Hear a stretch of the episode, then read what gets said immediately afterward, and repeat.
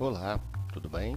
Esse é um podcast sobre administração de financeira, sobre introdução à gestão de capital de giro, parte 2. Bom, então quando a gente está falando de capital de giro, essa terminologia capital de giro vem da visão circular do processo de geração de lucros, comprar estoques, produzir, vender e receber, voltar a comprar estoques, produzir e vender e receber. Em termos contábeis, o capital de giro é representado pelo total do ativo circulante, também denominado capital de giro bruto.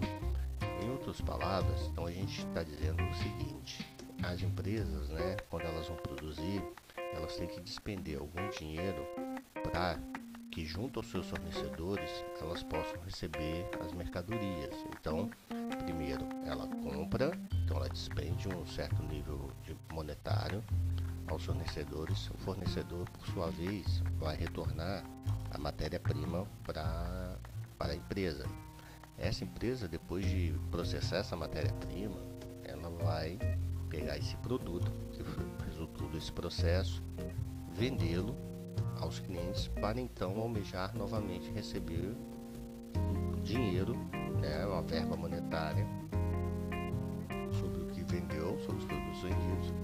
para que esse lucro entre na empresa novamente. Novamente é, montar o ciclo novamente. Despender esse dinheiro que ela ganhou dos clientes, entregar aos fornecedores, receber matéria-prima, entregar o produto aos clientes e receber desses clientes novamente. Então, o capital de giro próprio é a diferença entre o ativo circulante e o passivo circulante. Eventualmente, alguns elementos do capital de giro próprio podem estar no longo prazo, tanto no ativo como no passivo.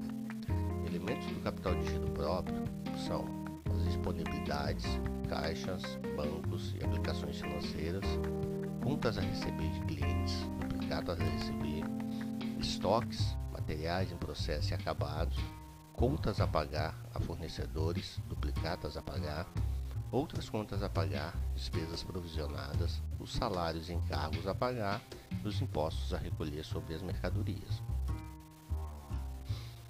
A, quanto à necessidade de capital de giro, crescimento da empresa e financiamento do capital de giro, né, então a necessidade de capital de giro ela pode ser contínua ao longo do tempo ou sazonal eventualmente.